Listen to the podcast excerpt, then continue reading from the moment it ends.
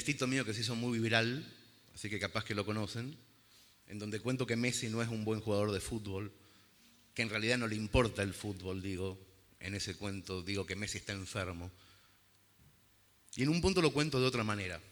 Yo tenía un perro en la infancia que se llamaba Totín, un perro salchicha marrón que mi abuelo me regaló el mismo día que nací y tuvo el cuidado de elegir en la veterinaria un perro que haya nacido el mismo día que yo. O sea que tuve esa suerte en la infancia de tener un perro que cumplía los años el mismo día que yo y que se murió cuando yo tenía 16 años. A este perro, a Totín, no lo conmovía nada, absolutamente nada, no era un perro inteligente.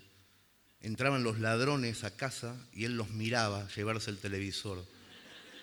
Yo a los 14 empecé a salir con mis amigos y a tomar y volvía borracho y vomitaba y no lamía el vómito.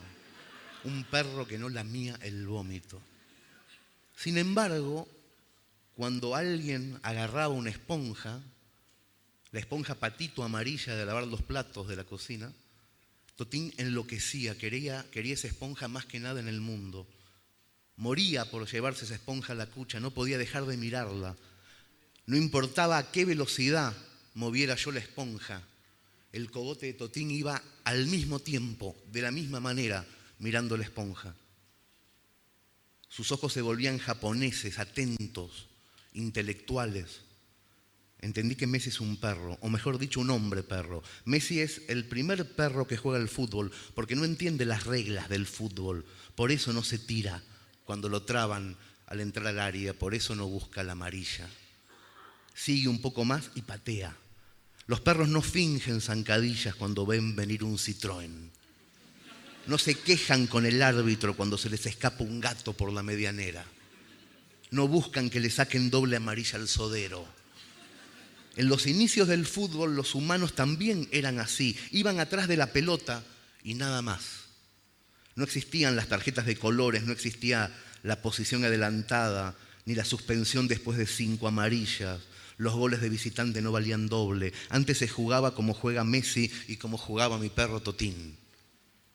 Después el fútbol se volvió muy raro. Ahora mismo, en este tiempo, a todo el mundo parece importarle más la burocracia del deporte, la corrupción del deporte. Después de un partido importante se habla una semana entera de legislación, ¿Se hizo amonestar Juan a propósito para saltarse el siguiente partido y jugar el clásico? ¿Fingió realmente Pedro la falta dentro del área? ¿Dejarán jugar a Pancho acogiéndose la cláusula 208 que indica que Ernesto está jugando el sub-17? ¿A quién votó el representante argentino en Zurich? ¿A Blatter o al príncipe? ¿Quién invitó al barra brava apodado el panadero a ir a ver aquel partido en Ecuador? ¿A quién se coge el jugador llamado Osvaldo? Por suerte los perros no escuchan la radio, no leen los diarios deportivos, no entienden si un partido es amistoso, intrascendente o si es la final de la copa. Los perros quieren llevarse siempre la esponja a la cucha, aunque estén muertos de sueño o los estén matando las garrapatas. Messi es un perro, bate récords de otras épocas porque solamente hasta los años 50 jugaron al fútbol los hombres perro. Después la FIFA nos invitó a hablar de leyes y de artículos y nos olvidamos que lo importante era la esponja. Y entonces un día aparece un chico enfermo, un rosarino con capacidades diferentes, inhabilitado para decir dos frases seguidas, visiblemente antisocial, pero con un talento asombroso para mantener en su poder algo redondo e inflado y llevarlo hasta un tejido de red al final de una llanura verde. Cada vez que subo las escaleras del Camp Nou y de pronto veo el fulgor del pasto iluminado en ese momento que siempre nos recuerda la infancia. Digo lo mismo para mis adentros, hay que tener mucha suerte, gordo, me digo, para que te guste tanto un deporte y te toque ser contemporáneo de su mejor versión y trasca la cancha te quede a media hora. Disfruto de esa doble fortuna, la atesoro, tengo nostalgia del presente cada vez que juega Messi. Soy hincha fanático de ese lugar en el mundo y de este tiempo histórico, porque me parece a mí, me parece a mí, en el juicio final vamos a estar todos los humanos, los que fuimos y los que van a ser, y se formará una especie de ronda para hablar de fútbol. Y uno dirá, yo estudié en Ámsterdam en el 73. Otro dirá, yo era arquitecto en San Pablo en el 62. Y otro, yo ya era adolescente en Nápoles en el 87. Y otro, mi viejo, dirá, yo viajé a Montevideo en el 67 para ver a Racing campeón del mundo.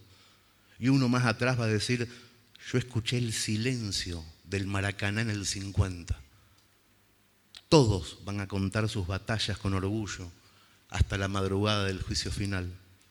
Y cuando ya no quede más nadie por hablar, supongo que me voy a poner de pie y voy a decir despacio, yo vivía en Barcelona en los tiempos del hombre perro. Y no volará una mosca. Se hará silencio. Todos los demás bajarán la cabeza. Y aparecerá Dios barbudo, alto, lleno de huesos vestido de juicio final. Y señalándome dirá, vos, el gordito, está salvado. Todos los demás, a las duchas.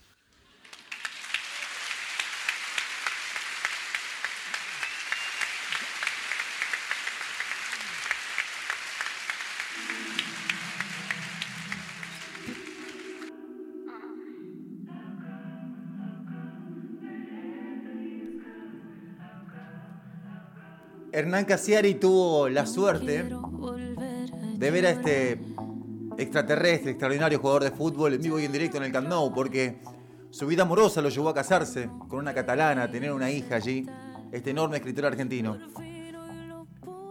A mí me tocó verlo por televisión, decenas, centenas de sábados, de domingos, de días de semana por Champions League.